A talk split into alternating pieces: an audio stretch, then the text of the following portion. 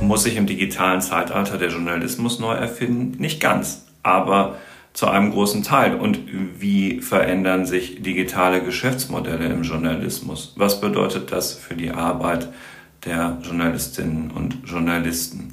Darüber haben wir geredet, gemeinsam mit dem Marketingclub Frankfurt am Frankfurter Flughafen inmitten der Baustelle für das neue Terminal 3. Es ist eine Digitech-Sonderausgabe, moderiert von Claudio Montanini, dem Präsidenten des Marketingclub Frankfurts.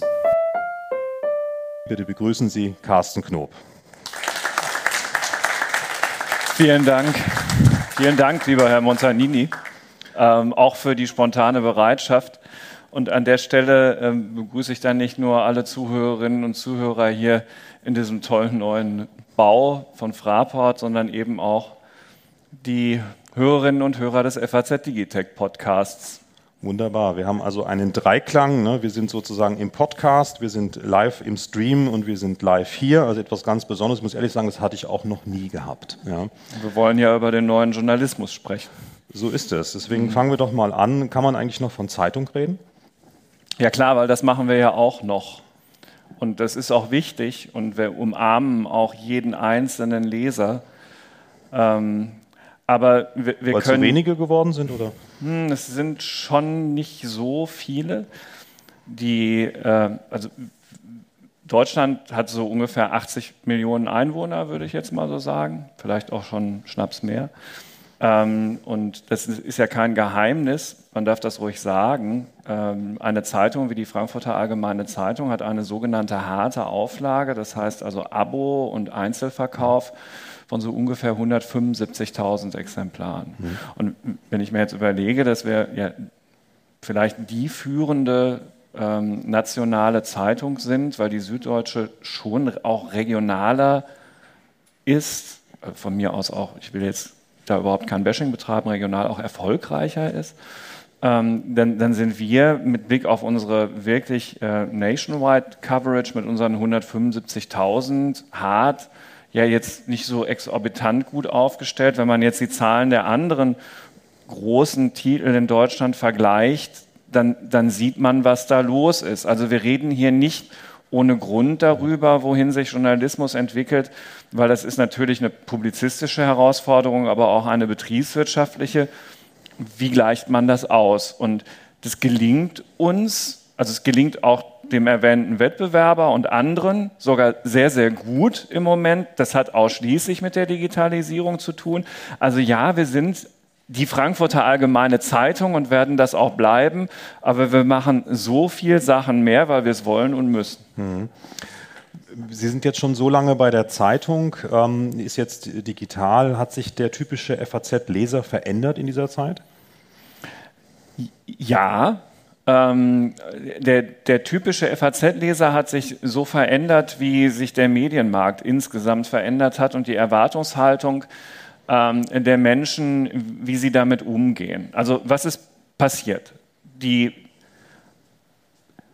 Angebote auf dem Medienmarkt haben sich ja, wenn man so will, atomisiert. Man, jeder von uns kann sofort zu einem Medienanbieter werden auf den ganzen unterschiedlichen sozialen Plattformen, die es gibt. Und extrem viele Menschen tun das ja auch. Und auf diesen Plattformen ist ein Rückkanal offen zum Hörer, zum Zuschauer, zum Leser in Echtzeit in einer Form, wie das eine Zeitung, die ja traditionell Leserbriefe abdruckt, ähm, nicht gewohnt ist. Das heißt, man muss wirklich vollkommen anders auf den Leser zugehen, ähm, dem, dem Hörer auch selber zuhören und eben die, die Fragen der Zuschauer ähm, äh, beantworten, ernster nehmen und die erwarten auch mehr von uns. Das ist eine weitere Antwort auf Ihre Frage ist, sie sind viel anspruchsvoller geworden als früher. Der Vergleich ist nur einen Mausklick entfernt. Früher hatte man die FAZ, ja vielleicht noch die Regionalzeitung daneben liegen und hat das dann so genommen und war damit dann auch glücklich. Heute ist ja der Vergleich zu dem Kommentar des Wettbewerbers XYZ, zu der Datenanalyse des Wettbewerbers, zu der Datenaufbereitung des Wettbewerbers oder auch nur zu der Einlassung des Wissenschaftsinfluencers nur einen Mausklick entfernt. Und dann merken die, vielleicht haben die das viel, viel besser gemacht. Und meine FAZ so, ne, steht da plötzlich in einem ganz anderen Wettbewerb. Also sie sind auch anspruchsvoller geworden. So, sie sind, was das Zeitungslesen angeht, leider nicht jünger geworden, aber im Netz natürlich schon. Und da erreichen wir eine deutlich jüngere Zielgruppe und in der Summe dann am Ende so viele Menschen wie nie zuvor. Mhm. Wie ist es mit dem Journalisten? Wie hat der sich verändert? Oder wie sollte er sich verändern? Sagen Sie mal, was ist ja, der idealtypische also, Journalist? Wen würden Sie heute einstellen? Bevor wir über all das andere reden, was dazugekommen ist und den Beruf anspruchsvoller macht, muss man auf jeden Fall bei dem Kern bleiben. Wir müssen es schaffen, dass bei all dem, was wir zusätzlich auch noch verlangen, natürlich die Substanz dessen, was wir da tun, erhalten bleibt. Also ich brauche weiterhin auf ihrem jeweiligen Fachgebiet qualifizierte Journalisten. Die FAZ hat noch nie andere ähm, Kolleginnen und Kollegen eingestellt als solche, die jetzt nun wirklich ein solides Hochschulstudium abgeschlossen haben und dann auch bereit sind, sich in einen bestimmten Fachbereich wirklich einzuarbeiten. Und ich denke, wer mit uns zu tun hat, merkt auch, dass wir uns wirklich bemühen, dass die Kolleginnen und Kollegen nicht alle zwei Jahre oder jedes Jahr ihren Beritt wechseln und immer wieder neue Ansprechpartner haben, sondern dass da langfristige Beziehungen aufgebaut werden. Diese qualitative Substanz des Inhalts muss um jeden Preis erhalten bleiben. Um jeden Preis.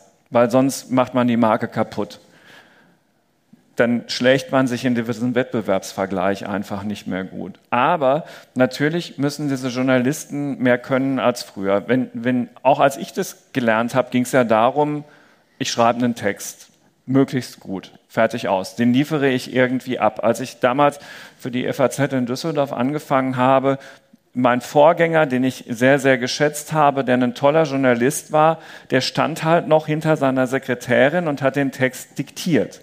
Er hat noch nicht mal selber in irgendeine Maschine geschrieben, sondern er hat den Text diktiert und das war's. Ja, mit Technik kam der nicht in Berührung.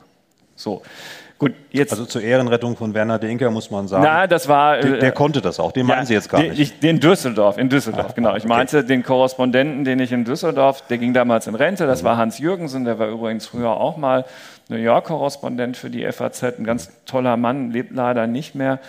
Ähm, genau, das war damals in Düsseldorf mein Vorgänger. Und der hat seine Texte halt wirklich einer Sekretärin diktiert. So. Dann kam natürlich diese ganze andere Technik dazu, die dazu geführt hat, dass in Content-Management-Systemen Texte elektronisch verarbeitet wurden, aber im Wesentlichen hat sich der Beruf bis dahin ja noch nicht verändert. Jetzt ist alles anders. Ich muss, wenn ich zu einem Termin fahre, die Geschichte ganz anders denken. Ein Beispiel. Was ich heute hätte machen sollen auf einem Termin, wo der Text morgen in der Zeitung steht, wo ich aber unvorbereitet war, auch mir nicht klar war, dass ich derjenige gewesen sein würde oder sein müsste, der darüber schreibt und es deshalb nicht so gemacht habe, wie man es hätte machen sollen. Ein ganz kleines bisschen Werbung dabei, aber auch viel Selbstkritik.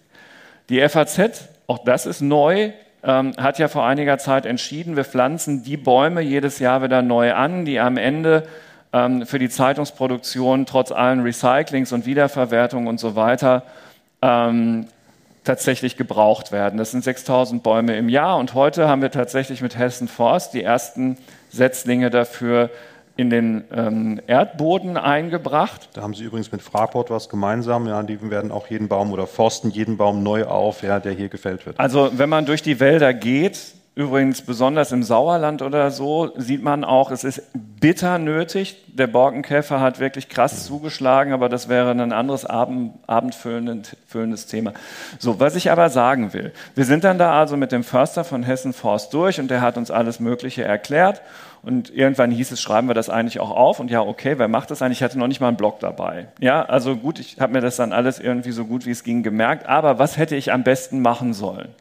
Ich hätte natürlich meine Videokamera auf diesen Förster draufhalten müssen, als er erklärt hat, wie das eigentlich ist, warum diese Fichten da nicht mehr stehen, warum der Borkenkäfer eine Chance hatte. Und ob zuerst die Hitze daran schuld ist oder die Trockenheit, ähm, wie das alles miteinander zusammenhängt, dass ähm, der Harz das Harz des Baumes das nicht mehr in einem Selbstschutzverfahren regelt. Da hätte ich ihn filmen müssen und ich hätte vorher mit unseren Datenkollegen darüber reden müssen, könnt ihr mir den letzten Waldschadensbericht des Landes Hessens bitte so aufbereiten, dass ich da tolle Informationen zusätzlich dazu stellen kann, die sich vor dem Leser wie so ein Kaleidoskop entfalten. Ja, man, man kann da ja mit allen möglichen grafischen Elementen arbeiten, um den Zustand des Waldes auch zu visualisieren. So.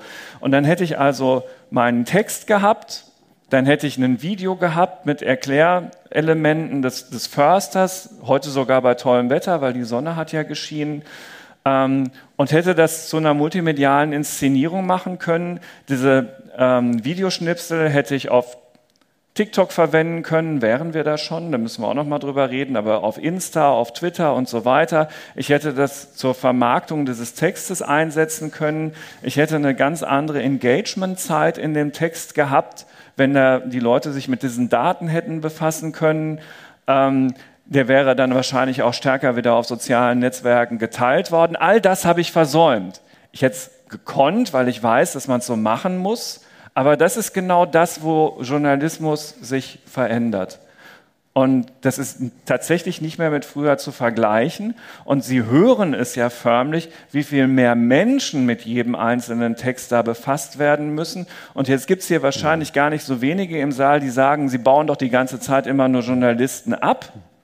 Ja, die Zeiten sind vorbei. Sie werden es bald hören. Mhm. Wir müssen viel mehr werden. Mhm und äh, anders werden. Ich finde es bemerkenswert, wie ehrlich Sie sind, dass Sie uns äh, über die Schulter gucken lassen ja, und dass Sie auch nicht sagen, wir sind schon da, wo wir sein könnten, sondern das ist ein Weg, das ist ein Umbruch. Wir sind in digitalen Zeiten. Wir haben, glaube ich, alle in den letzten zwei Jahren gelernt, wie man Videotelefonie macht. Äh, teilweise wollen wir es auch schon nicht mehr, aber das geht nicht mehr verloren. Das bleibt. Ja. Und eine FAZ ähm, wenn ich nochmal auf den Begriff Zeitung zurückkomme, ja, das ist ja, kommt ja aus dem Mittelhochdeutschen, steht für die Botschaft, die Nachricht. Ja. Also eigentlich auch etwas, was, was zeitlos ist. Ja.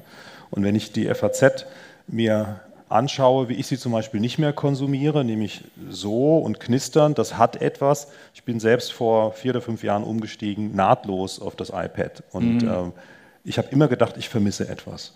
Und ich habe eine Woche was vermisst. Ja. Ich fasse die Zeitung immer noch gerne an aber irgendwie ist es nicht mehr zeitgemäß. Das heißt, ich kann jetzt überall, wann ich Lust habe, meine FAZ lesen, ja, und ich lese die auch teilweise auf einem kleinen Handybildschirm. Ja, das ist zwar, macht zwar keinen Spaß, aber den Artikel, den ich nicht fertig lesen konnte, den lese ich dann weiter. Das heißt, der Konsument ändert sich, der Journalist ändert sich.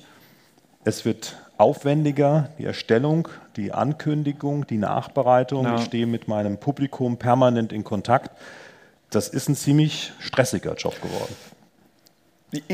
Ja, ja, also ja, stressig war der ja irgendwie immer. Die, als ich den Beruf ergriffen habe, was ja jetzt auch schon erschreckend lange her ist, ähm, da hatten Journalisten auch schon eine der niedrigsten Lebenserwartungen aller Berufe. das wollte ich jetzt nicht andeuten. ähm, habe ich lange drüber nachgedacht, schon, warum das eigentlich so ist ähm, oder war, auch damals schon tatsächlich ist, glaube ich, damals in diesen Redaktionen einfach viel zu viel gesoffen und geraucht worden. Die Zeiten sind total vorbei. Können wir das, gerne nachher noch ein bisschen länger drüber reden. die, also die Zeiten sind radikal vorbei. Und ähm, in der Tat, es gibt da viele Rollen in, in diesen Newsrooms, wo es wirklich stressig ist. Ähm, da würde ich allerdings dann jetzt die These vertreten, dass wir natürlich auch alle den Beruf ergriffen haben, weil wir irgendwann Spaß daran mhm. gefunden haben, diesen Kick dann auch zu meistern. Ja, am Ende eben doch gerade noch das Ding da ähm, durch die Redaktionsschlusstür geschoben zu haben oder eben äh, im Wettbewerbsvergleich, äh, der ja so nahe liegt, ähm, im, im, Netz dann vielleicht doch das, das beste ähm, Produkt äh, in einer vernünftigen Zeit abgeliefert ähm, zu haben, weil Sie sagten, Sie sind aufs iPad umgestiegen. Das haben natürlich viele Leute gemacht. Ungefähr 80.000 Abonnenten ähm, lesen die sogenannte digitale Zeitung, die ja aus diesem Faximile E-Paper und der Multimedia-Ausgabe besteht. Das kann man sich ja dann aussuchen, was man da wählen möchte. Ähm, unsere Analysen haben aber auch ganz klar gezeigt, dass ähm, die Menschen, die, ich sage jetzt mal, jetzt noch bei Papier sind, ähm, sich, ich nehme mal das böse Wort Zwangsumstellung, also dass die sich mit Händen und Füßen dagegen wehren würden, wenn ihnen dieses Papier genommen werden würde. Und ich, mhm. Full Disclosure, ich lese es auch, trotz aller Digitalisierungseuphorie und natürlich viel, viel, viel auf dem Handy und auf dem iPad, aber morgens diese Zeitung da zu haben, finde ich schon auch immer noch sehr, sehr gut, muss ich sagen. Ähm, jetzt steigen im nächsten Jahr die Papierpreise so sehr, dass ich nicht weiß, ob die Mitarbeiter nicht auf Digitalabos zwangsdigitalisiert werden. Das hätte ich jetzt werden. als nächstes gefragt, ja. ja. Mhm. Ähm, genau, da können wir ja auch gleich nochmal drauf kommen. Also das Aufforsten ist auch aus dem, aber egal. Also ähm, 80.000 sind da und 80.000 sind in diesem F Plus Abo drin, das ja nicht die Zeitung freischaltet, sondern nur die Texte auf der Webseite, die hinter der sogenannten Paywall stehen. Gerade letzteres ist ein riesiger Erfolg. Das ist erst vor drei Jahren eingeführt worden. Ist also wirklich eine Zusatzeinnahme. Ähm, in der Summe steigen tatsächlich die Vertriebserlöse der FAZ seit einiger Zeit wieder ähm, weil die Leute uns da auch wirklich treu bleiben. Also die, die, die Stickiness von diesem Angebot ist relativ hoch und gibt uns dann eben auch die Luft zum Atmen für weitere Investitionen in den digitalen Journalismus.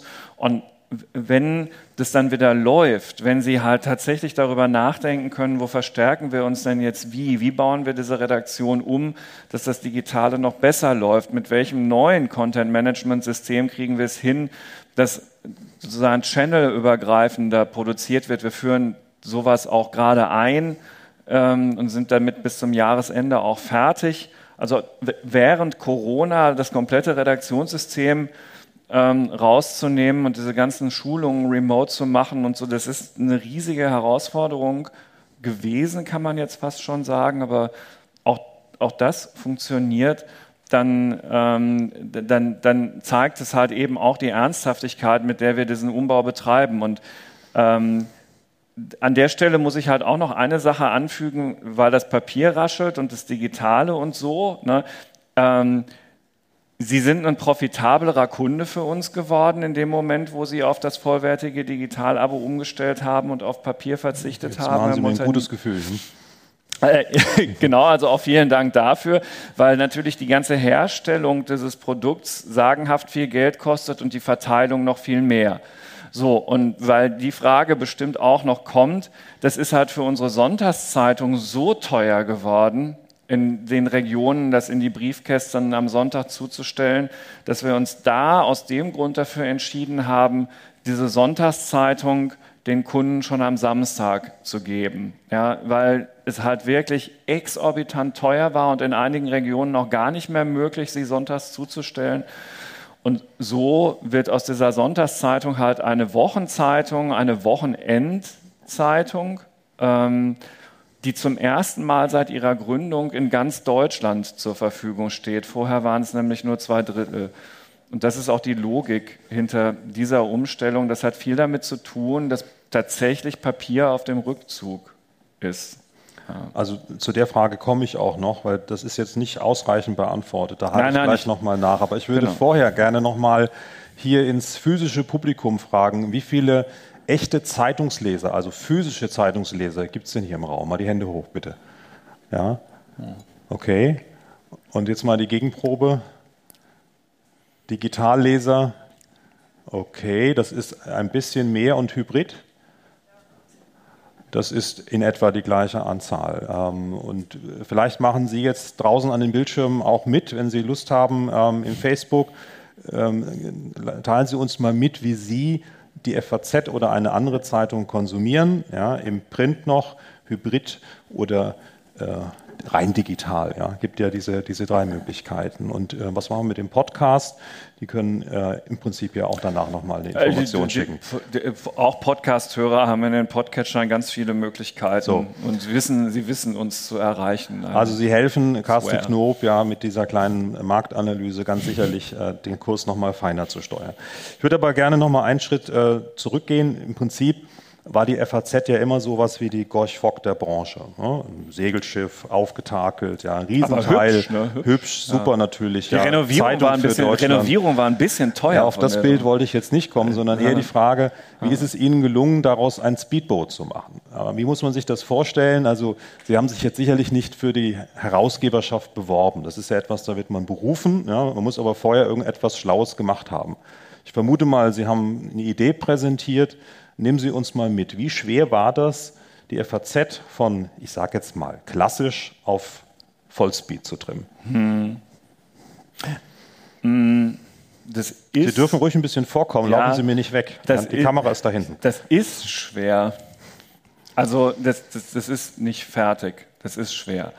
Aber ähm, ja, ich gut. Also, und, und es hat natürlich auch mit Einzelnen zu tun, aber am Ende geht es ja darum, kriegen Sie das ganze Team der, der, der Redakteurinnen und Redakteure, der Ressortleiter, der Herausgeber dahinter vereint. Und das hat tatsächlich sehr viel mit einer, mit einer moderierenden Rolle zu tun. Ähm, äh, die dann versucht, einfach die Stärken, äh, die es in der Redaktion gibt, so ein bisschen neu zu kanalisieren, dass das halt auf dieses neue Ziel einzahlt. Weil sie dürfen ja auch dann auf der anderen Seite eben kein Abbruchunternehmen betreiben. Die Zeitung, die wir machen, muss ja weiter relevant bleiben. Die Leute sollen die ja weiterhin mögen. Sie ist sehr, sehr wichtig. Das ist ja jetzt anders als bei der Welt, wo die Leute, die darüber entscheiden mussten, irgendwann entschieden haben, das interessiert uns im Prinzip nicht mehr und wir machen Netz und das Ergebnis kann man ja dann eben auch erkennen.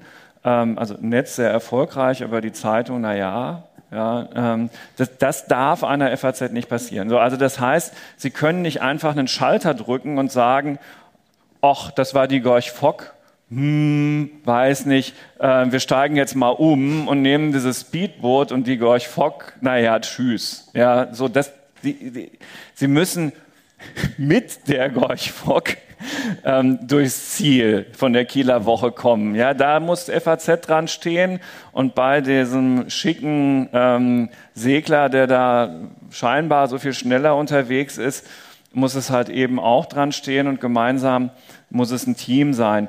Und ähm, ja, ach, also das, ich, es gibt bestimmt tausend Gründe, warum man dann irgendwann plötzlich in irgendeiner Position drin ist. Ähm, aber das, das kann man tatsächlich nicht auf einen einzigen, also es gab nicht den Pitch, wo dann alle gesagt haben, ja, also mit dem Programm und dem Typen, das machen wir, so, so, so war es Mhm. Jetzt nicht. Ja. Aber das war Ihnen schon ein Anliegen, ne? dieses Thema digital. ja. War, also ich kann mich an unser Gespräch äh, über das Buch erinnern. Ähm, sind Sie sowas wie ein Digital Native? Sind Sie ich weiß gar nicht. Also ich musste mich neulich schon mal dagegen wehren, ich sei ein Babyboomer, weil irgendwelche Leute dachten, irgendwie so ein Herausgeber von der FAZ muss auf jeden Fall ein Boomer sein und so. Und dann musste ich tatsächlich erstmal mit der Hilfe von Wikipedia-Artikeln beweisen, dass der Kelch gerade noch so an mir vorübergeht. Ähm, also, aber ein Digital Native bin ich dann, glaube ich, trotzdem nicht. Ich müsste mich jetzt mit dieser Begrifflichkeit nochmal genauer auseinandersetzen. Da hören jetzt da draußen so viele Leute zu. Wahrscheinlich ein Digital Immigrant. Aber so, ich, ich, es ist so, wenn man so um die 50 ist, ist man im Kinderzimmer mit einem VC20 oder einem C64 aufgewachsen. Und selbstverständlich hat man an der Universität. Atari ST gab es auch noch. Amiga, solche Sachen. Ja, also die coolen Freunde hatten einen Amiga und die weniger coolen, also ich hatte einen C64. Äh, aber man konnte damit halt eben ähm, programmieren, was ich auch gemacht habe. Auf der Schule Informatik belegen, das war halt diese furchtbare Pascal-Sprache und so. Aber ja, klar, meine Mutter war Steuerberaterin, die hatte ganz, ganz früh ähm, IT-Systeme von Olivetti und auch ganz, ganz früh einen Text Texas Instruments hätte ich beinahe gesagt, Triumph Adler soll, wo sollte es aber werden. Dann Triumph Adler PC und ich war auf einer der ersten C-Bits, wo das noch zur Hannover Messe gehörte, immer fasziniert mit dabei. Also es ist jetzt nicht so, dass ich wie die Jungfrau zum Kinde dazu gekommen bin, aber das ist halt auch schon alles verdammt lang her. Ja, würde Bab singen. Ähm, verdammt lang. Äh, so, Und dann habe ich das Glück gehabt, ähm, schon in Düsseldorf Berichterstattungsgebiete zugewiesen zu bekommen, die dazu passten. Weil wenn man, so wie ich, Mitte der, neun, also Mitte der 90er, zweite Hälfte der 90er Jahre Wirtschaftskorrespondent in Düsseldorf war, dann müssen wir eine kleine Zeitreise machen. Was ist da passiert? Mannesmann D2 digitaler oh ja. Mobilfunk mhm. in und aus Düsseldorf. Ein Wettbewerber eben dort, E Plus aus Düsseldorf. Das heißt, diese Musik in der Berichterstattung über dieses ganz neue Ding, digitaler D-Netz Mobilfunk, das kam aus der nordrhein-westfälischen Landeshauptstadt. Mhm. Und es gibt einen Moment, wo ich, das war so eine Art Aha-Erlebnis, das war mir vorher gar nicht so klar, wo ich, wo ich dachte, meine Güte, was ist denn hier los? ich glaube, ein paar wissen hier im Saal, die Zuhörerinnen und Zuhörer vielleicht nicht so, dass es Verwertungsgesellschaften gibt. Für Journalisten gibt es die sogenannte VG Wort. Das heißt, die analysieren ganz genau, wenn Unternehmen in Pressespiegeln Texte von uns bringen und dann müssen die Unternehmen Geld dafür bezahlen. Ja, oder wenn es äh, auf Kopierer gelegt wird und, und, und, um sozusagen die Zweitverwertung von Texten abzurechnen, weil es sind ja unsere Texte, es ist unser geistiges Eigentum, ist also alles vollkommen koscher. Aber das ist so ein bisschen so eine Black Box. Man, man weiß gar nicht, also damals jedenfalls, jetzt ist es besser, wusste man gar nicht so ganz genau, wofür bekommt man das da überhaupt. Und dann war halt, ist halt einmal im Jahr dieser Abrechnungstermin und dann kommt, kam damals ein Scheck. Damals gab es noch Schecks. So, und ähm, so 1998 war das ein Scheck. Ich mache dieses Ding auf und dann steht da drauf, 10.000 D-Mark. Und ich dachte, was ist denn das? Weil es vorher waren es so zwei oder drei. Und das war das Jahr, in dem das Thema Mobilfunk so durch die Decke gegangen ist, dass ich mich zum ersten Mal mit ähm, äh, Parlamentskorrespondenten aus der Bundeshauptstadt messen konnte, was diese VG-Wortabrechnung anging, weil alle wollten wissen, was da los ist. Alle wollten es wissen. Und plötzlich wurde man aus Düsseldorf, of all places, zum Technology Writer für die FAZ. So, und dann wurde 1999 äh, diese Stelle in New York frei und das war natürlich quasi, das Thema Internet ging da ja gerade durch die Decke, also da wurde die Internetblase ja gerade so richtig aufgepumpt. Und da war ich noch gar keine 30, als ich gefragt worden bin, ob ich da hingehen äh, wollen würde. Und ich sage so zu meiner Frau, um Gottes Willen, ja, was sollen wir denn jetzt machen? Wir sind ja noch gar nicht verheiratet, du kannst da gar nicht mehr arbeiten, wenn wir dahin umziehen und so. Also haben wir noch schnell geheiratet und sind dahin umgezogen und das war auch alles richtig. Und später rief dann mein damaliger Herausgeber Jürgen Jeske an und sagte, das Feuilleton, damals unter Frank Schirmacher, will jemanden in Silicon Valley schicken, die Wirtschaft muss schneller sein. Herr Knob, Sie müssen sofort nach San Francisco. Wir waren dann auch schneller. War ich halt in San Francisco, das war dann 2001. Und ich hab, packte da gerade meine Sachen aus und die Internetblase platzte. Und ich war nur noch dabei, über Zwangsversteigerungen zu berichten.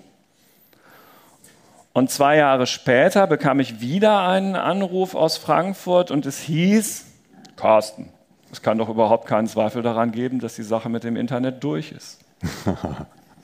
Komm bitte wieder zurück nach Frankfurt. Und ähm, das war eine furchtbare Zeit. Ähm, das, das, äh, da da ging es der FAZ auch gar nicht gut. Das war die Zeit, in der dieser Stellenmarkt, der ja zur Jahrtausendwende 200 Seiten stark war, jeden Samstag.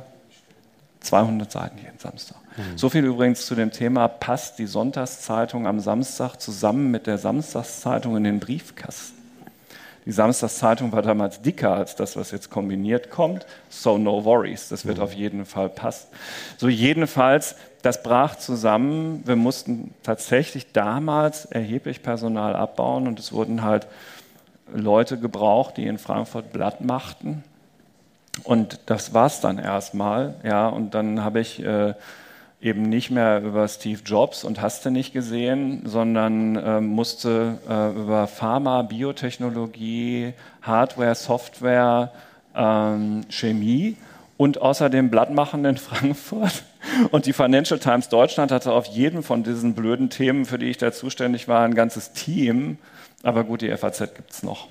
Mhm. Ja. Also Sie sind im Prinzip vom ähm, äh, Düsseldorf, vom rheinländischen Silicon Valley über Big Apple äh, dann ins echte Silicon Valley gekommen, haben sich da sicherlich auch die eine oder andere Inspiration mitgenommen. Gab es für die heutigen Veränderungen in der FAZ, und jetzt kommen wir ein bisschen auf die Digitalisierungsstrategie zu sprechen, gab es einen Auslöser, gab es ein Vorbild, gab es Medien, wo Sie gesagt haben, das würde ich gerne mit der FAZ machen oder den Aspekt würde ich gerne aufgreifen und das würde ich gerne umsetzen für unsere FAZ? Hm. Also man muss ja ganz ehrlich sein, dass vor, ich weiß gar nicht, sagen wir mal so fünf Jahren Spiegel Online mhm. natürlich schon was war, wo man hingeguckt hat, mhm. wo, man sich so gedacht hat, ah,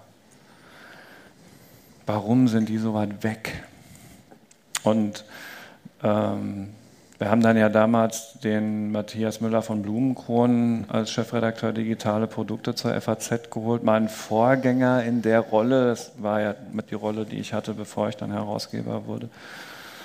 Und Matthias hat uns sehr dabei geholfen, diesen Pfad einzuschlagen. Also wie gesagt, das ist und, und, die Herausgeber damals haben entschieden, das mit ihm gemeinsam zu machen. Und man folgt dann halt einfach diesem Weg.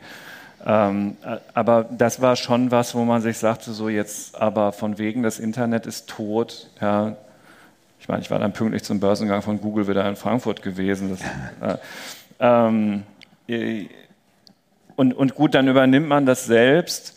Und um die Frage jetzt konkret zu beantworten, was dann halt als ich konkret dafür so vor, weiß gar nicht, drei, vier Jahren verantwortlich wurde, stand halt eben die Frage im Raum, wie, nachdem die FAZ letztendlich Reichweite signifikant auch gewonnen hatte, wie monetarisieren wir das jetzt?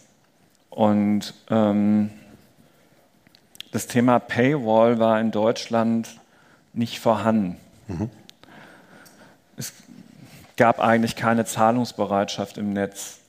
Und wir mussten ein Produkt neu erfinden, das halt auch auf die Leute nicht über einen Prohibitivpreis abschreckend wirkt. Und dann haben wir F Plus erfunden für 2,95 Euro pro Woche. Ein Riesenschritt für die FAZ. Ähm, auch große Diskussionen natürlich mit denjenigen, die bei uns für, für Pricing verantwortlich sind.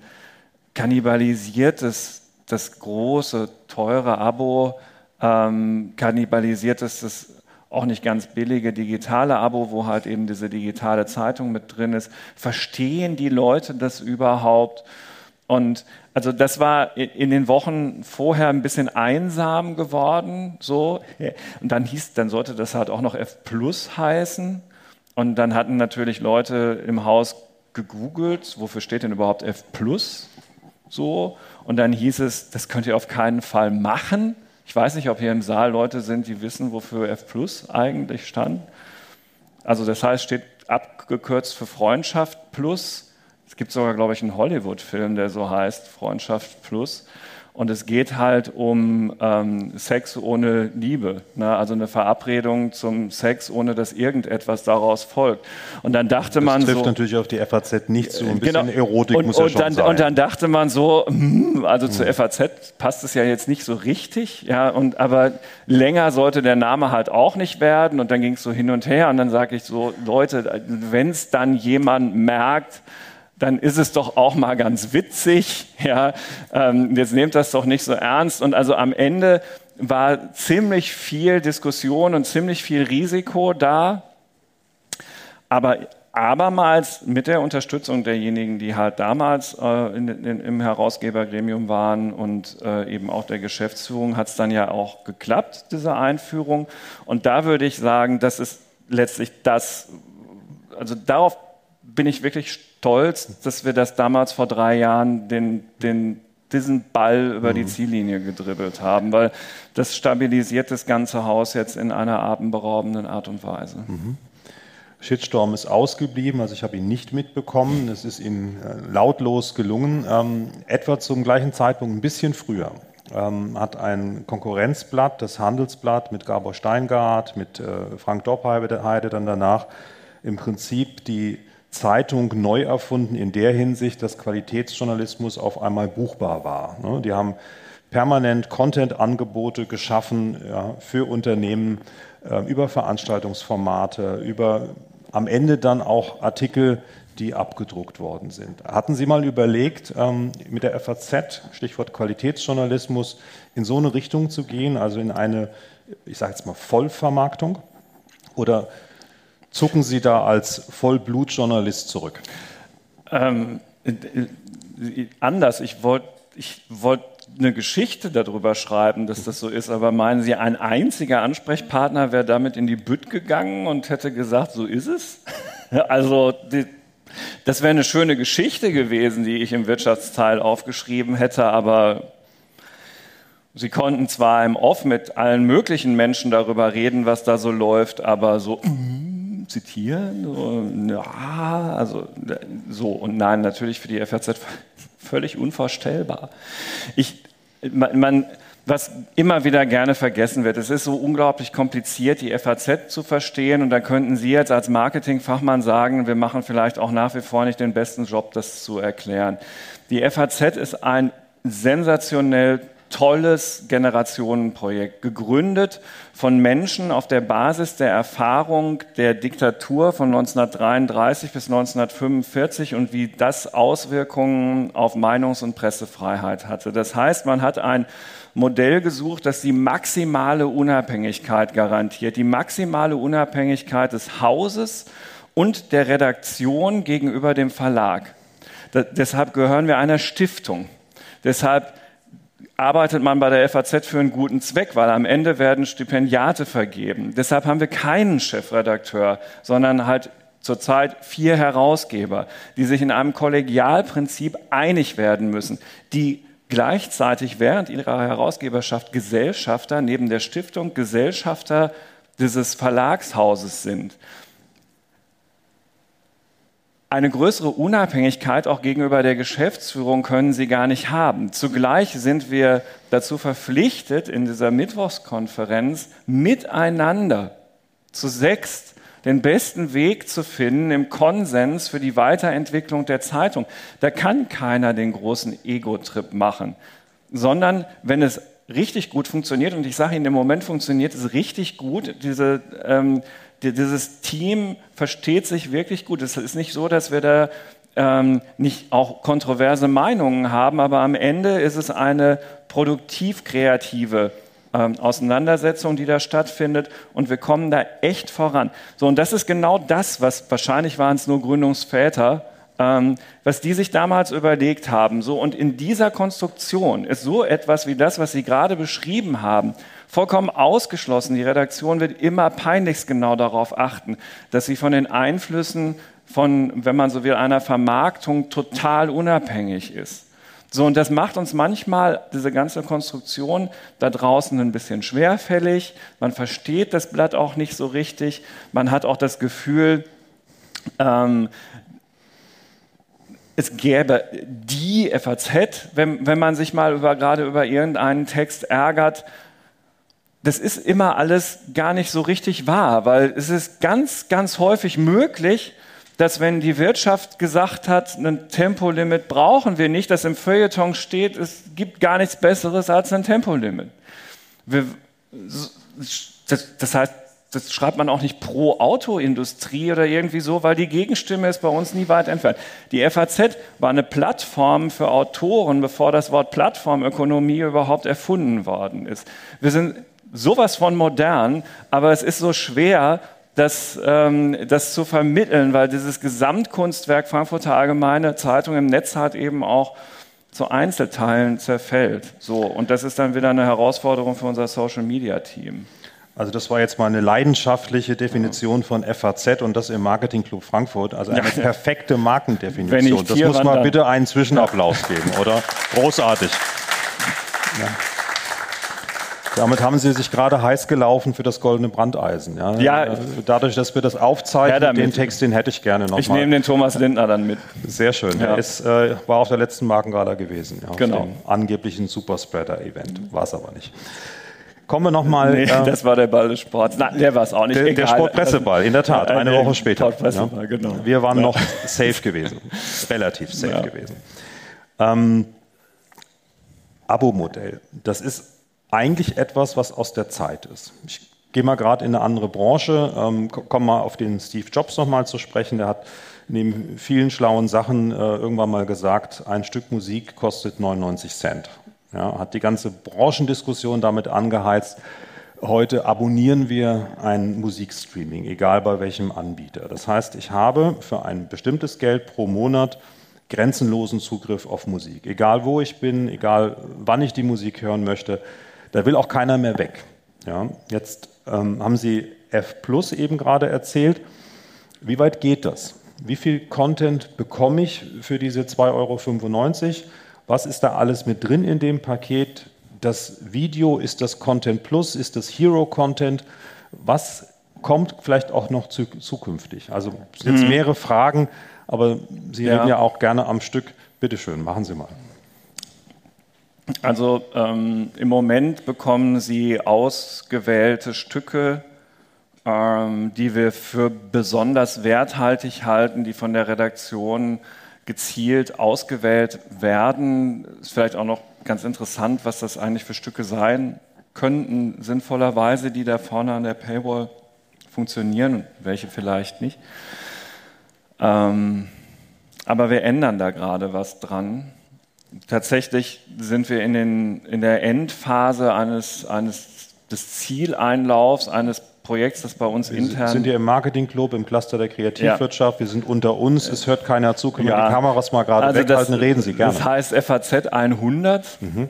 Und Sie ahnen es schon, ja, ähm, dass, sobald das technisch tatsächlich soweit ist, werden Sie auf dieser Webseite dann alle Texte aus der Zeitung ähm, finden und dann auch freischalten können. Das ist dann immer noch ein großer Unterschied zu dieser gedruckten E-Paper-Ausgabe, weil Sie wissen natürlich nicht, wo haben wir den Text jetzt hingestellt. Steht er auf einer rechten oder einer linken Seite? Ist es der Aufmacher auf der Seite oder eine untergeordnete Meldung?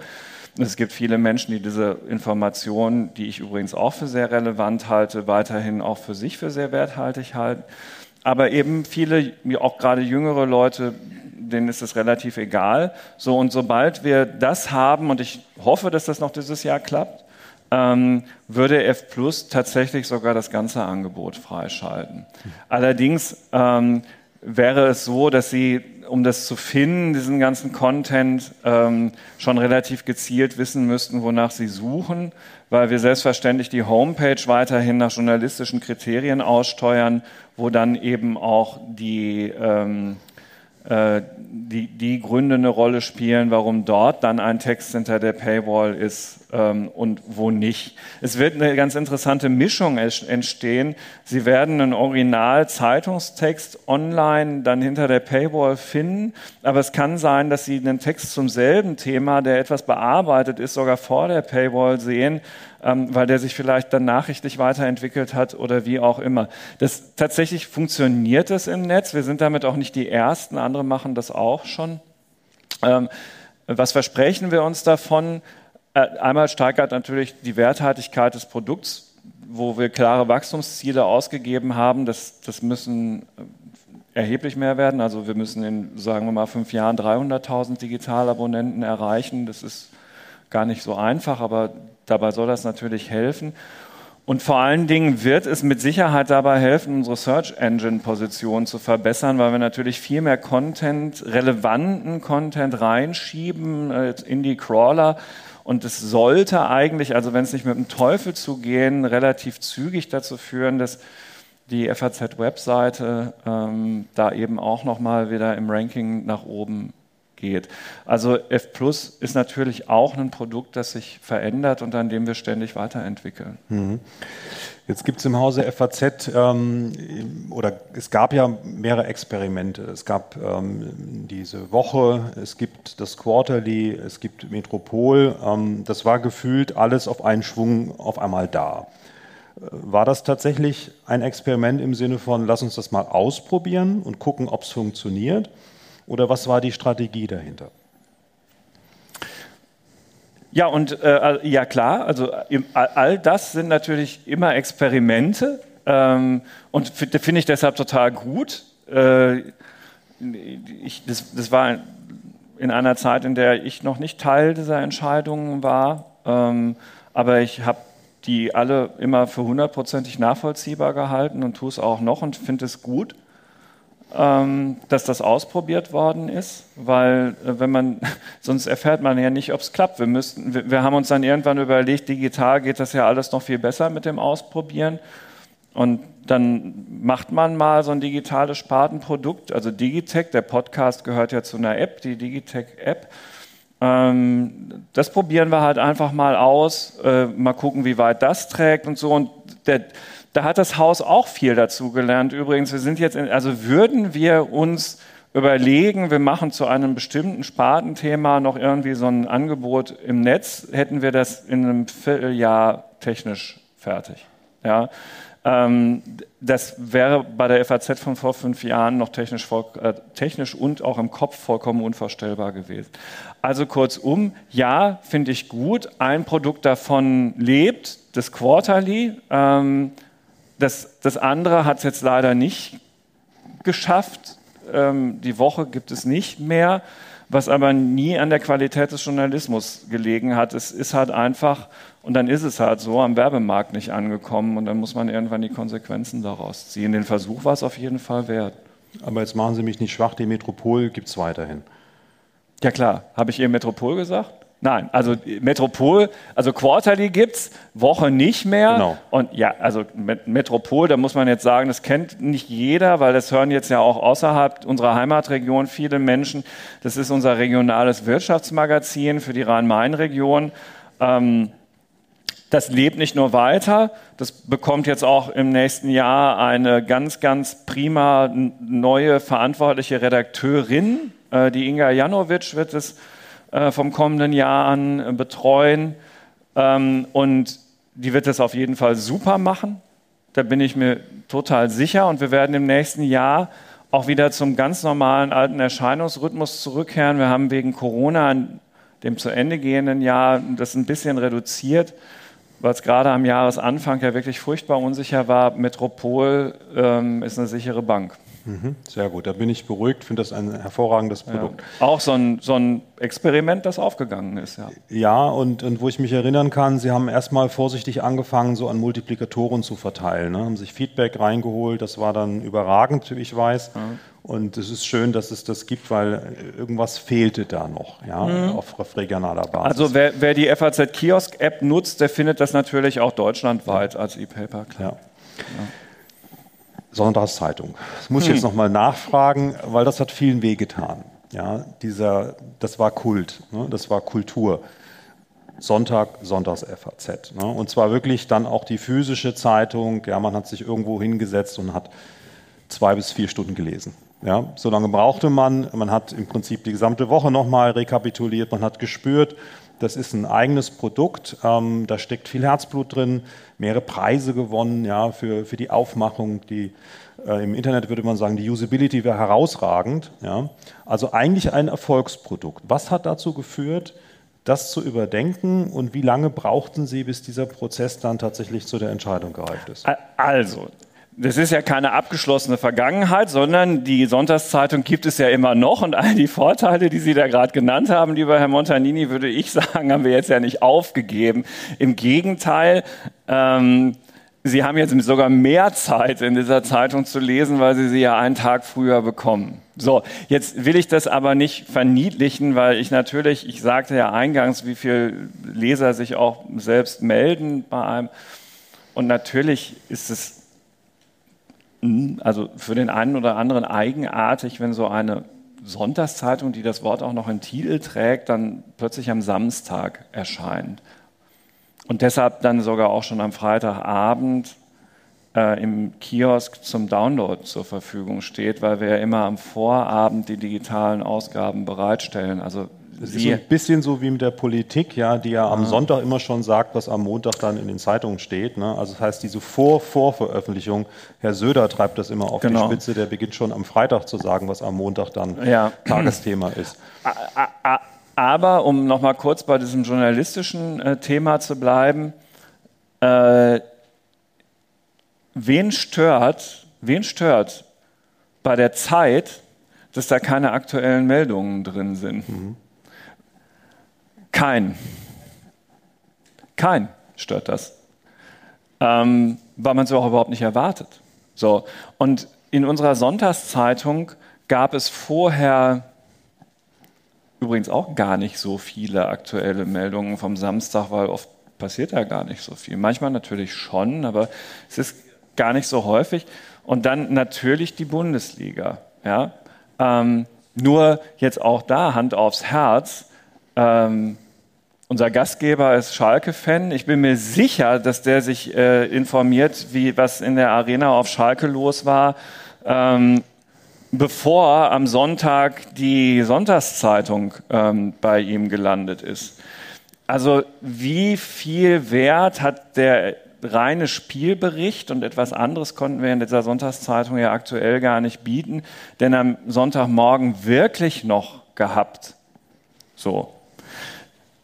Klar, das vermissen Menschen und ähm, das, das, das war uns auch klar, dass das so kommen wird. Und es entscheiden sich deshalb auch Leserinnen und Leser, die Sonntagszeitung abzubestellen. Und das ist unheimlich schade, weil ich kann denen ja am Ende nur die Wahrheit sagen. Es ging nicht anders. Und das ist jetzt die Antwort, die zweite Antwort auf Ihre Frage, die eben schon ja so ein bisschen angeklungen ist. Die Vertriebslandschaft hat sich am Sonntag so derartig zu unserem Nachteil verändert. Die Zustellung einer einzelnen Zeitung ist in bestimmten Regionen Deutschlands so exorbitant teuer geworden, dass es wirtschaftlich dauerhaft nicht mehr darstellbar war, diese Sonntagszeitung am Sonntag als bundesweite Zeitung anzubieten. Mhm. Es war nicht mehr möglich. Hinzu kommt, dass es uns nie gelungen ist, sie wirklich zu einer Sonntagszeitung für Deutschland zu machen. Sie war in zwei Dritteln Deutschlands verfügbar, aber eben nicht in ganz Deutschland.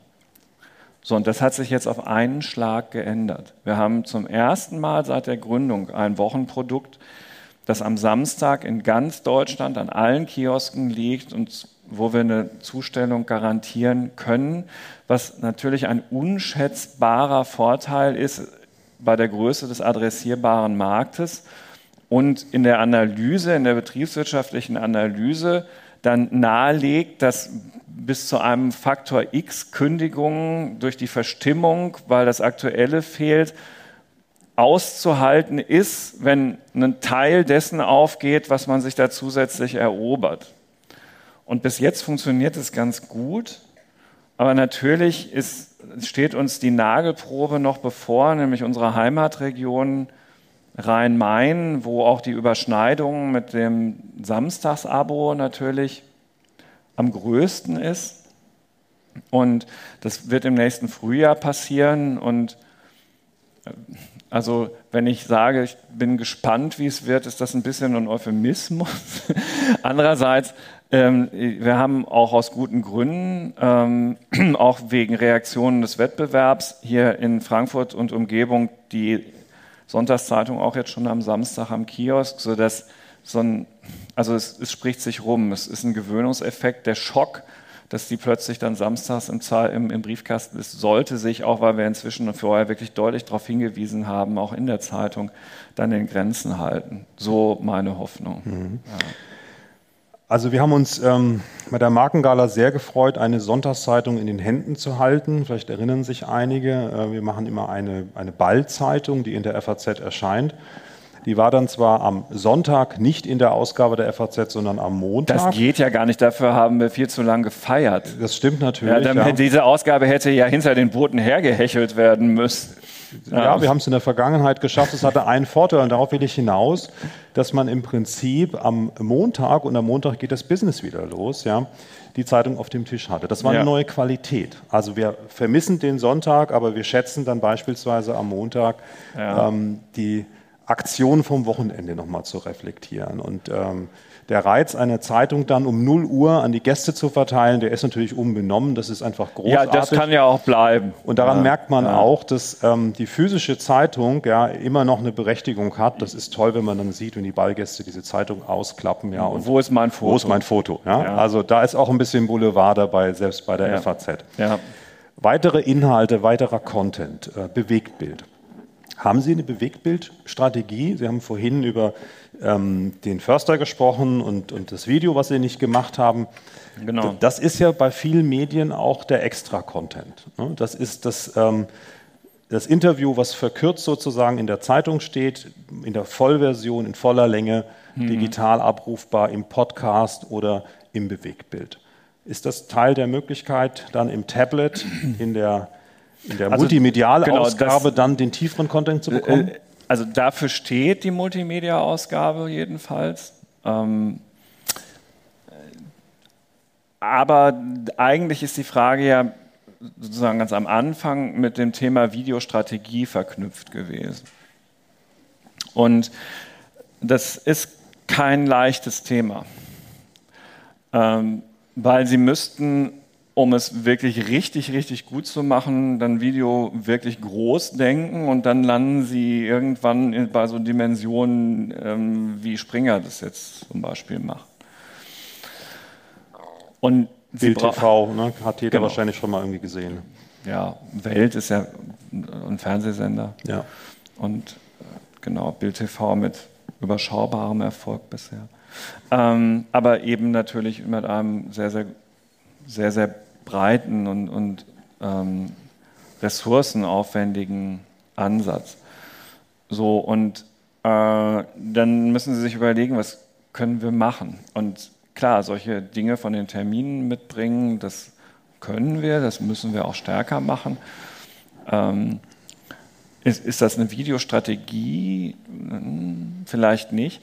Ähm, wir sind tatsächlich, der, ich hatte der letzte Termin in der Zeitung, den ich hatte, bevor ich jetzt durch den Stau hierher gefahren bin, da ging es genau darum, was, was machen wir eigentlich da bei Video? Ähm, und ich denke, da werden wir eine Änderung sehen im nächsten Jahr, dass die wahrscheinlich so in die Richtung geht, dass wir eine größere Betonung auf ausgewählte, wirklich richtig gute Eigenproduktion nehmen, ähm, aber Agenturmaterial zurückfahren, weil das so ein bisschen Massenware generisch ist.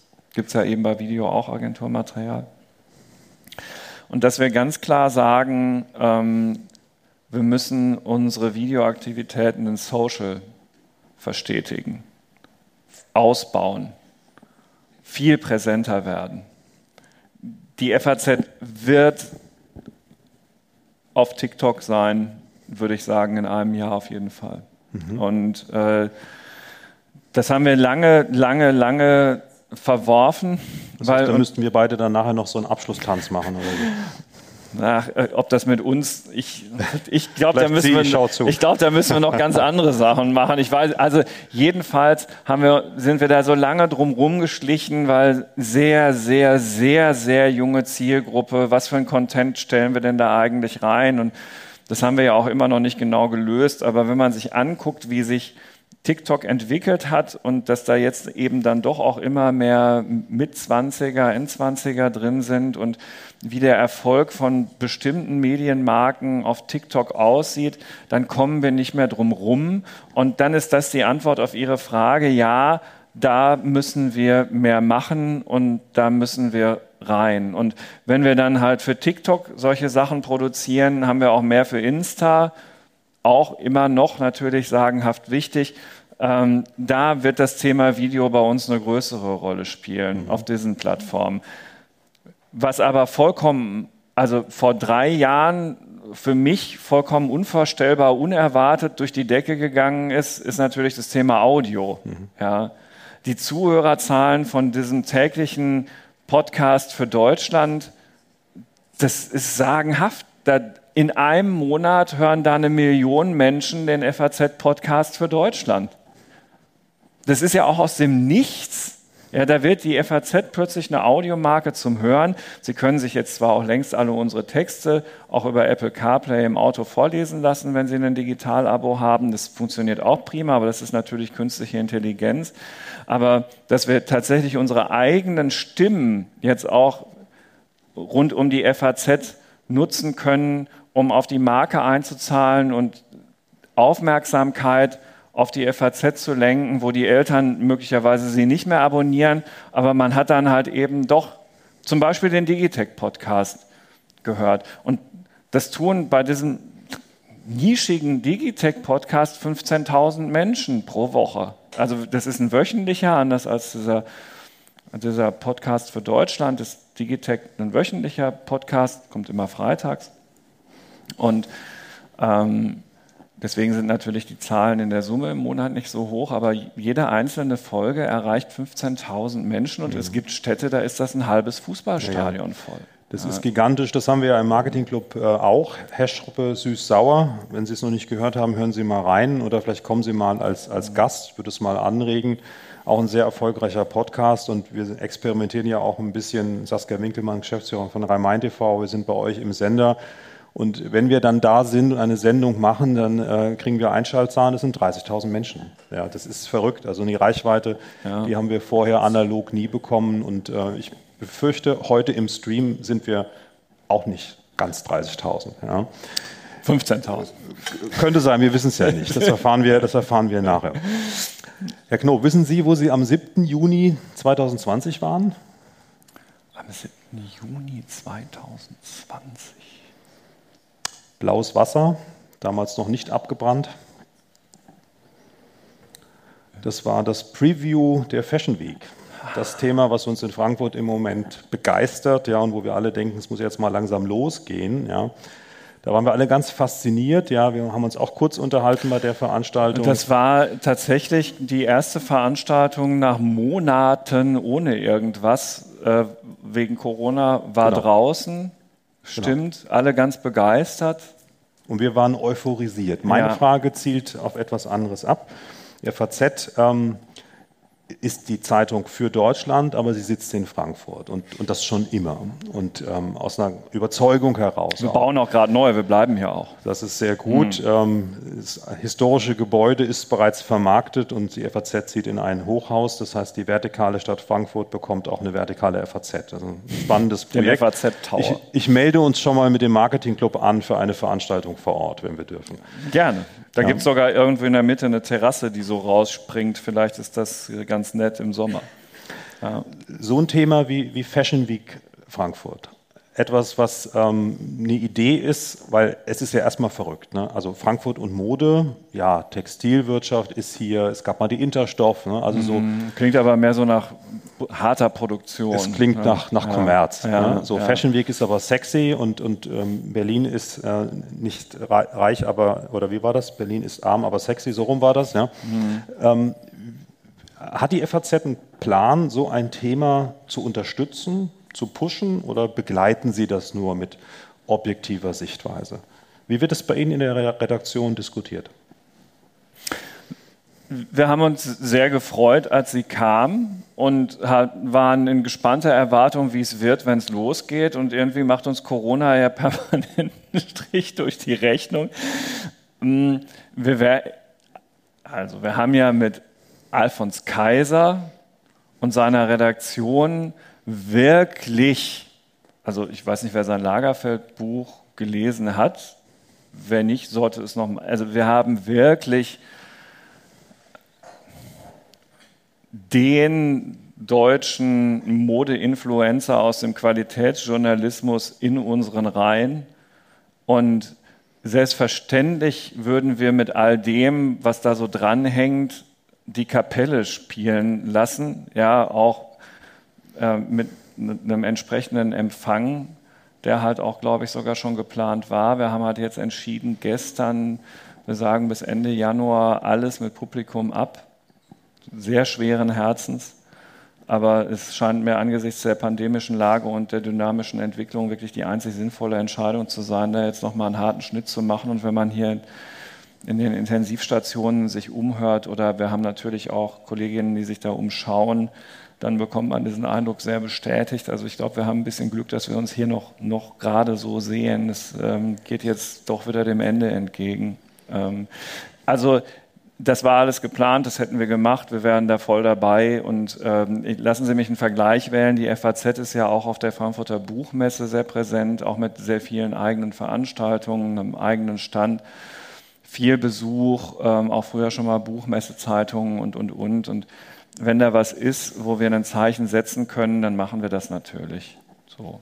Und da bin ich wirklich sicher, dass uns das auch inhaltlich kompetent gelingt will mal daran anknüpfen, genießen wir das noch, dass wir zusammen sein dürfen. Und deswegen würde ich gerne jetzt auch noch mal Ihre Fragen hören, die Sie an Carsten Knob haben. Wir haben ein Mikrofon, was ähm, nach jedem Sprechen desinfiziert wird, das ist klar.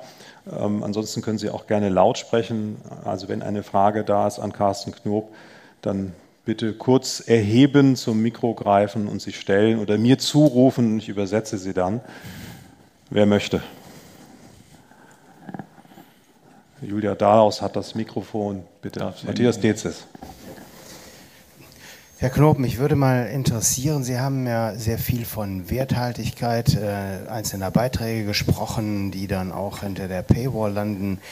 Wie werden denn Redakteure jetzt äh, beurteilt für ihre Leistung? Gibt es da einen Zusammenhang äh, der Redakteur, die Redakteurin, deren Artikel sehr viele Leads generieren? Äh, über die dann äh, Leser für F Plus zum Beispiel gewonnen werden, die stehen dann hinterher besser da, die werden besser beurteilt, weil sie bekommen am Ende noch einen Bonus. Ne? Ja. Bekommen einen Bonus, genau. Ja, also das ist so. Nein, das ist so nicht. Nein, aber ich wollte den Gedanken nur zu Ende führen, ne, dass man das so machen könnte, ja, wie Sie sagen. Würden wir das so machen, wäre das das Ende der FAZ. Wir sind die Frankfurter Allgemeine Zeitung. Wir sind ein top, top, top, top, top sortierter Supermarkt.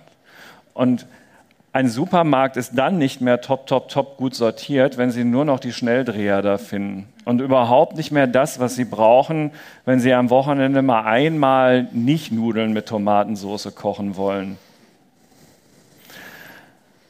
Dann brauchen Sie die FAZ, und dafür brauchen wir die Kolleginnen und Kollegen in unserem Haus.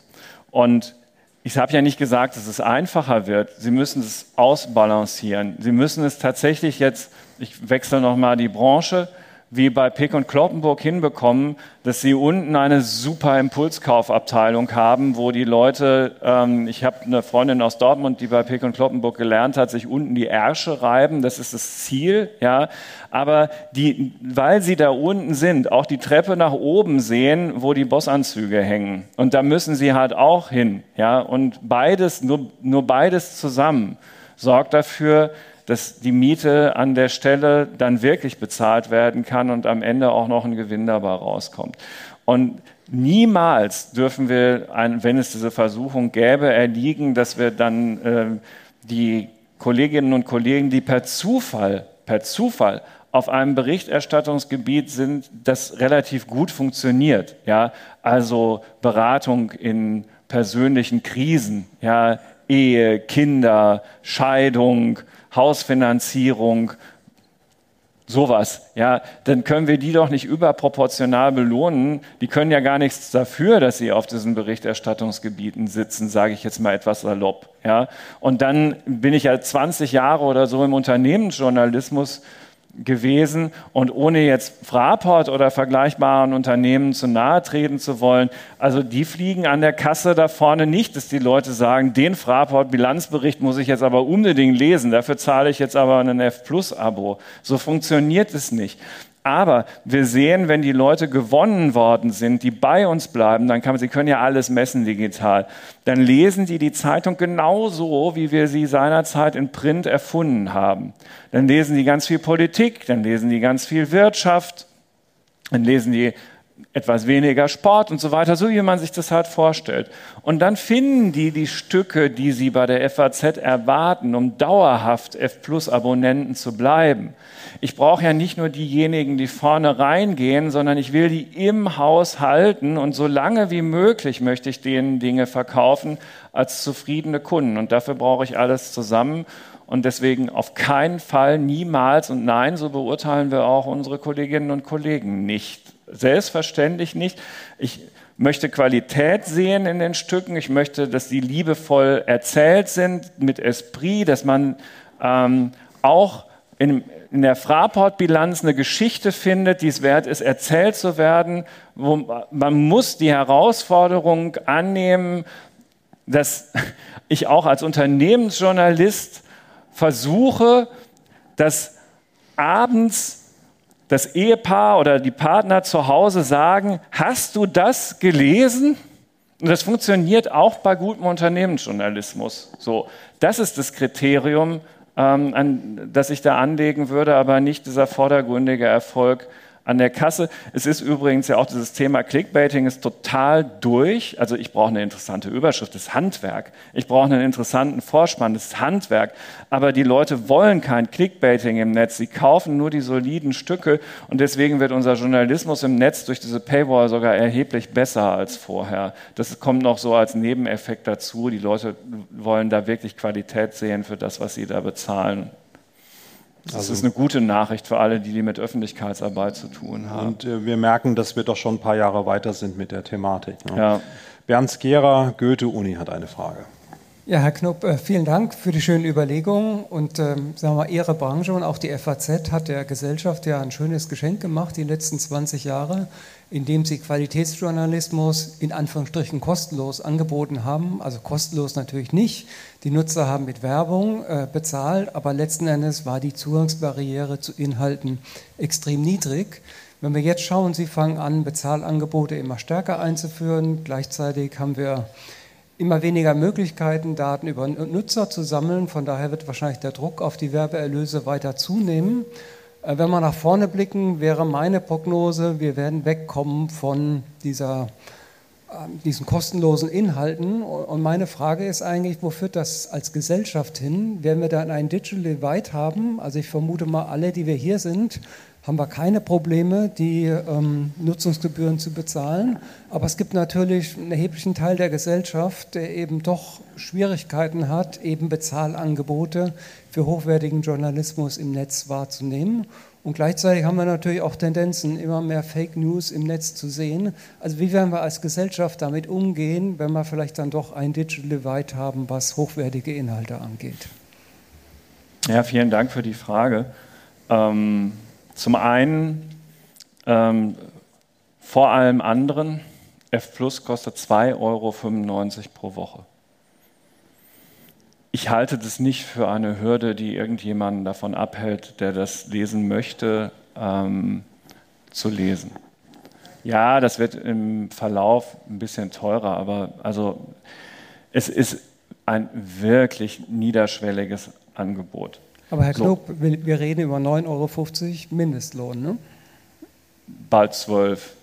Aber also nein, ganz ehrlich, also äh, auf, auf den Pfad würde ich mich ungern bewegen, weil ich würde sagen, dass auch diejenigen, die dann künftig 12 Euro Mindestlohn ähm, verdienen, wenn sie ihre Ausgaben analysierten und sich überlegten, was würde ihnen den meisten Nutzen stiften, um so schnell wie möglich auf höhere Lohnstufen zu gehen, dass diese 2,95 Euro das best investierte Geld wären, was sie in ihrem Wochenbudget äh, anwenden könnten.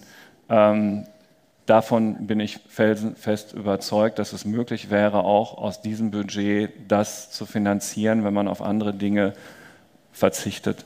Das gilt für ganz viele, natürlich nicht für alle, aber also wir, wir können, wir, wir sind ein privatwirtschaftlich finanziertes Wirtschaftsunternehmen. Wir haben keinen Volksbildungsauftrag. Ich möchte aber, also ich wollte das nur vorausschicken, um wirklich nochmal die Niederschwelligkeit zu betonen, ähm, weil Ihre Analyse ist vollkommen zutreffend. Selbstverständlich wird bezahlter digitaler Content für private Medienhäuser immer wichtiger werden, weil die Werbung immer unwichtiger werden wird, weil es immer schwieriger werden wird, ähm, wirklich individuell maßgeschneiderte Werbung auszuspielen. Durch die Datenschutzvorschriften wird Programmatic Advertising wirklich unattraktiv. Die New York Times hat es inzwischen ja ganz gelassen. Und die sind ja in vielerlei Hinsicht übrigens, das ist noch ein Nachtrag zu der Frage eben, das ist jetzt so ein Vorbild. Ne? Also die New York Times mhm. hat da eigentlich andere deutsche Wettbewerber abgelöst. Inzwischen muss man sich daran messen. So, warum kann ich Ihnen trotz all dem, was ich gesagt habe, komplett Ihre Sorge nehmen? Und ähm, ich muss sagen, es schmerzt mich sehr, dass das so ist. Und es wäre in der Form auch nicht so nötig. Und es ähm, ist auch ehrlich gesagt etwas, wo ich persönlich dem BDZV dringend zu einer juristischen Prüfung raten würde. Wir alle bezahlen den öffentlich-rechtlichen Rundfunk in Deutschland. Und ich bin kein Feind des öffentlich-rechtlichen Rundfunks. Ich würde den nicht abschaffen wollen oder so. Die sollen alles tun, um ähm, überzeugende Audio- und Videoformate in den digitalen Markt zu bringen mit den tollsten Mediatheken, die man sich vorstellen kann. Aber dass sie als den wesentlichsten Wettbewerber in dieser Region nicht die Frankfurter Rundschau nennen müssen oder die Frankfurter Neue Presse oder die Bild, sondern hessenschau.de. Ein textlastiges Angebot, das nie hinter einer Paywall stehen wird, das mit dem, was die tatsächlich senden, Stichwort Sendungsbezug, wirklich nur sehr rudimentär etwas zu tun hat. Das halte ich wirklich für fragwürdig.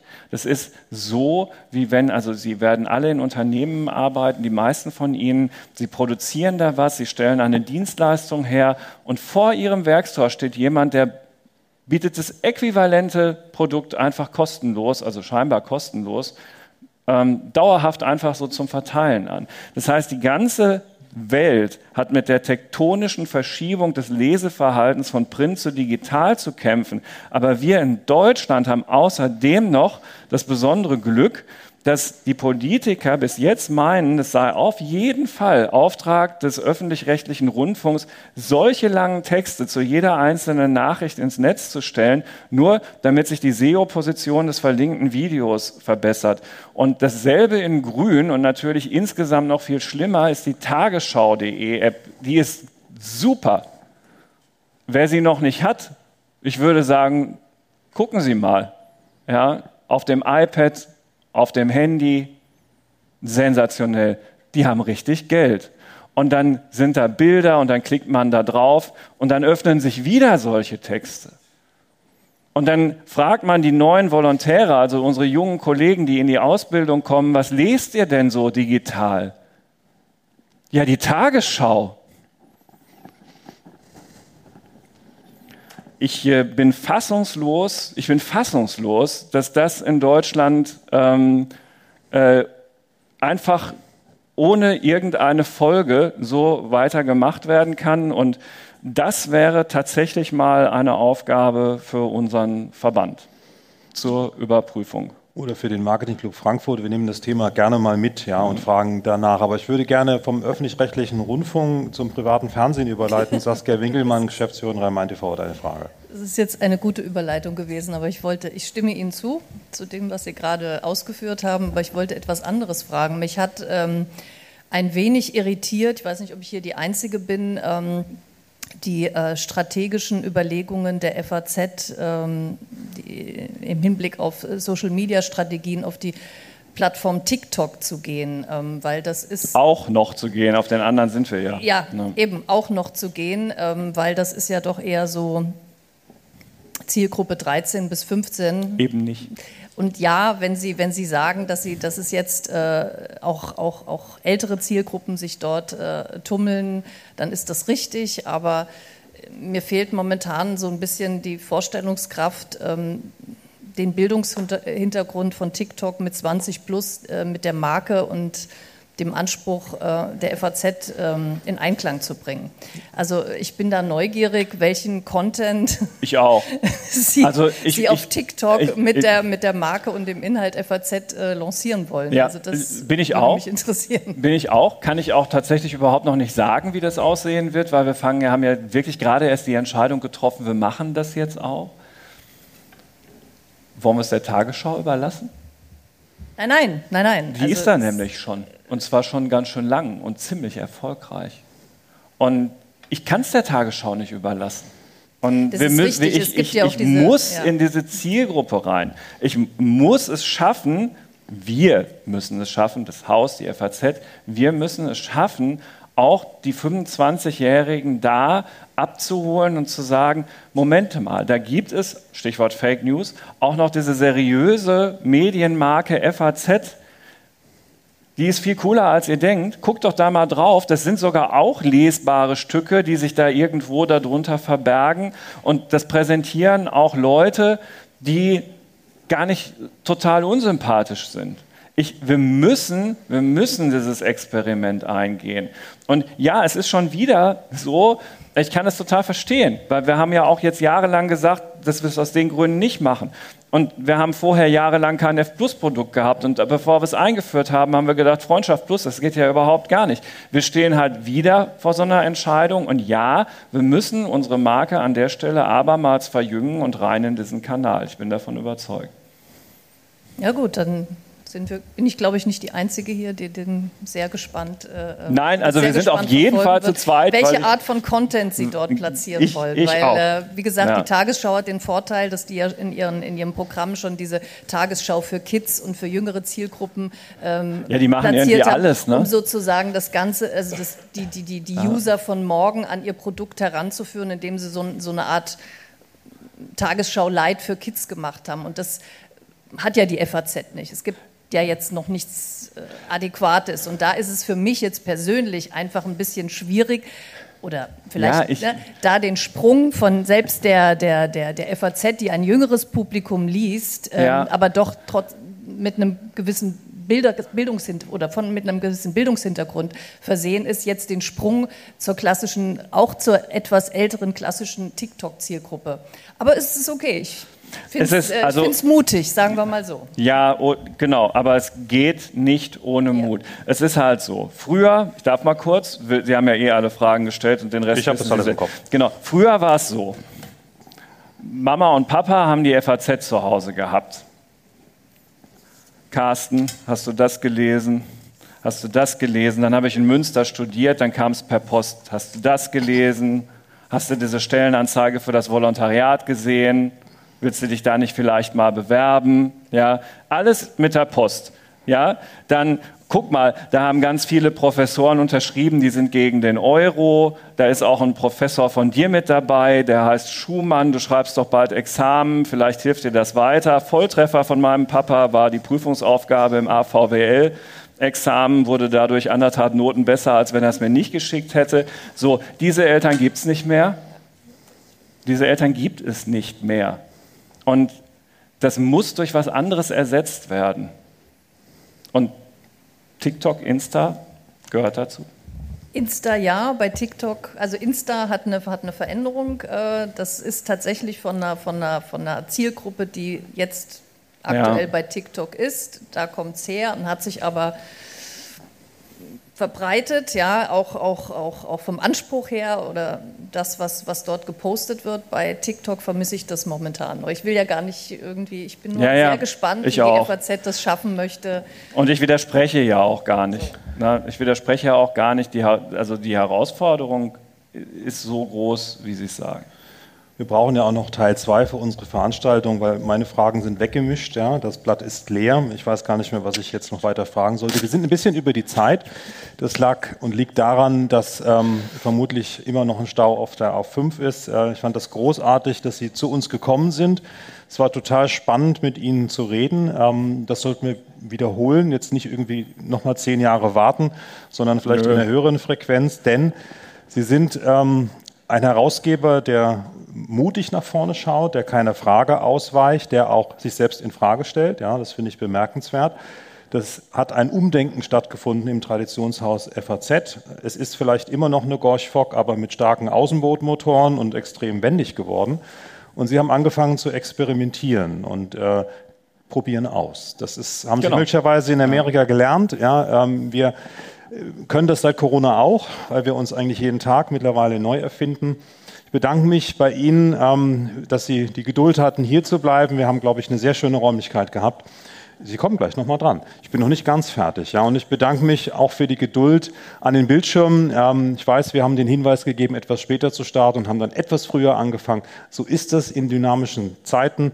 Ich hoffe, Sie hatten trotzdem gute Unterhaltung und ähm, deswegen sage ich jetzt an der Stelle schon mal Tschüss von meiner Seite an das Publikum draußen an den Bildschirmen und gebe Ihnen für die letzte Antwort nochmal die Bühne. Ja, ich, ich, hätte Sie natürlich überhaupt nicht unterbrochen oder so, Herr Montanini. Das Problem ist nur, ich muss auch an meine Digitech-Podcast-Hörer denken und die auch noch vernünftig verabschieden. Also, liebe Hörerinnen und Hörer, vielen Dank ähm, auch für diese Woche, für die Treue ähm, beim FAZ Digitech Podcast mit dabei zu sein. Warum ist das heute so ein besonderes Format? Mein Co-Host Alexander Armbruster ist heute krank geworden. Wir wollten eigentlich mit einem Manager, der mit der Luca-App zu tun hat, heute sprechen. Das ging dann nicht. Das machen wir nach dem bisherigen Plan dann in der kommenden Woche. Wir brauchten da heute schon am Aufzeichnungstag Donnerstag ist ähm, schnellen Ersatz. Und der einzige Audio-Content, den ich heute noch irgendwie mitproduziert habe, war mit Blick auf den Kalender eben dieser heutige Abend mit Ihnen, Herr Montanini, und Ihnen hier im Saal. Und deswegen bitte ich um Verständnis bei Ihnen. Ähm, das war eine Digitech-Sonderausgabe. Ähm, wir sind ab der kommenden Woche wieder normal, aber es freut mich natürlich, wenn Sie bis hierhin zugehört haben, weil dann weiß ich, es hat Sie interessiert. Danke für die Treue. Bis zur nächsten Woche. Vielen Dank. Applaus bitte.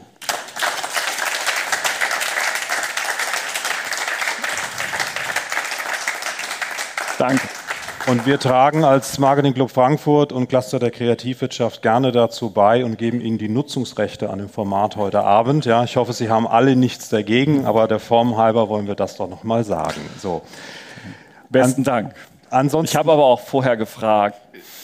Mich nicht. ja, aber wir haben es jetzt aufgezeichnet und es sind alle einverstanden. Ja. Ich würde jetzt gerne den Jürgen Harrer noch mal kurz mit nach vorne bitten und Julia, bitte helfen mir noch mal mit unserem Dankeschön aus dem Marketing Club ein Special Branding. Ich fange mal mit dem Gastgeber an, der eine, eine Kuh-Allendorf-Flasche bekommt. Da ist ein roter Tropfen drin. Jürgen, ich weiß, dass du gerne Rotwein trinkst. Du hast zwar äh, die blaue Seele, Schalke, ja. Ich weiß aber auch, dass du ganz viel bei der Eintracht bist. Ja, insofern die Farben Schwarz und Rot und äh, Weiß sind sozusagen auch in diesem Branding enthalten. Vielen Dank, dass wir hier in diesem wunderschönen, in dieser wunderschönen Fraport Lounge sein dürfen. Sehr gerne. So, ich sehe gerade, auch wir haben unser Corporate Design ein bisschen angepasst. Das sieht frischer aus. Hat das mal in die Kamera. Ja, ein Personal Branding für Mr. FAZ. Heute Abend für uns ganz exklusiv. Carsten Knob, vielen, vielen Dank. Vielen Dank. Toll, dass Sie bei uns sind. Ja, es war ein, ein tolles Gespräch mit Ihnen. Es hat Spaß gemacht. Danke. Dito, ja. danke. Vielen Dank.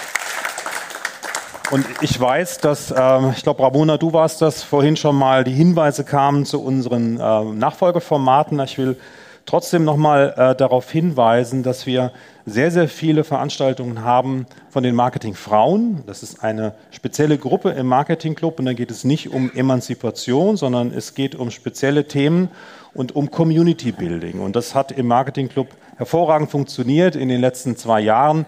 Wir haben eine großartige Community gebildet und die nächste Veranstaltung, zu der auch Männer gerne kommen dürfen, ist ein äh, haben es denn, ist Medienmanager der Zukunft, organisiert von Ute Poprave. Die junge Generation, die jungen Menschen im Marketingclub, weil wir bedienen auch die 20- bis 80-Jährigen, müssen versuchen, diesen Megaspagat hinzubekommen. Jungen sind als Marketingpioniere gefordert. Ähm, jetzt am Sonntag in einem Workshop, und ich hoffe, er findet statt, er soll in Präsenz stattfinden. Und es ist mir ganz wichtig, auch darauf nochmal hinzuweisen, weil wenn ich jetzt hier in dieses Publikum gucke, sehe ich keinen 20-Jährigen, ich sehe aber auch keinen 80-Jährigen, das heißt, wir bewegen uns mehr so in der Mitte. Ja. Aber draußen an den Bildschirmen sind sicherlich auch die jungen Wilden dabei, die Marketingpioniere. Auch das sind Veranstaltungen, die von jungen Menschen gemacht werden, für uns alle. Weil wer möchte denn nicht ein Pionier, ein Entdecker sein? Und im Marketing gibt es im Moment unglaublich viele spannende Themen. Ich hoffe nicht, dass das die letzte Präsenzveranstaltung für lange Zeit war. Ähm, das letzte Mal im letzten Lockdown hatten wir Stefanie Berg, Vorstand von der Deutschen Bahn. Da waren wir im Deutsche Bankpark gewesen. Auch eine tolle Veranstaltung, auch Hybrid. Es hat sich eigentlich nichts geändert. Ja, wir sind jetzt alle ein bisschen mehr geimpft. Ja, bald hoffentlich mit Booster. Und ähm, irgendwann muss dieses Thema auch mal vorbei sein. Das würde ich uns wünschen. Jetzt bleiben wir mit Abstand und Hygiene und äh, guten Manieren noch ein bisschen zusammen, genießen hier die Gastfreundschaft im Haus. Vielen, vielen Dank und nochmal an unsere Teilnehmer hier einen großen Applaus und danke, dass Sie dabei waren. Vielen Dank.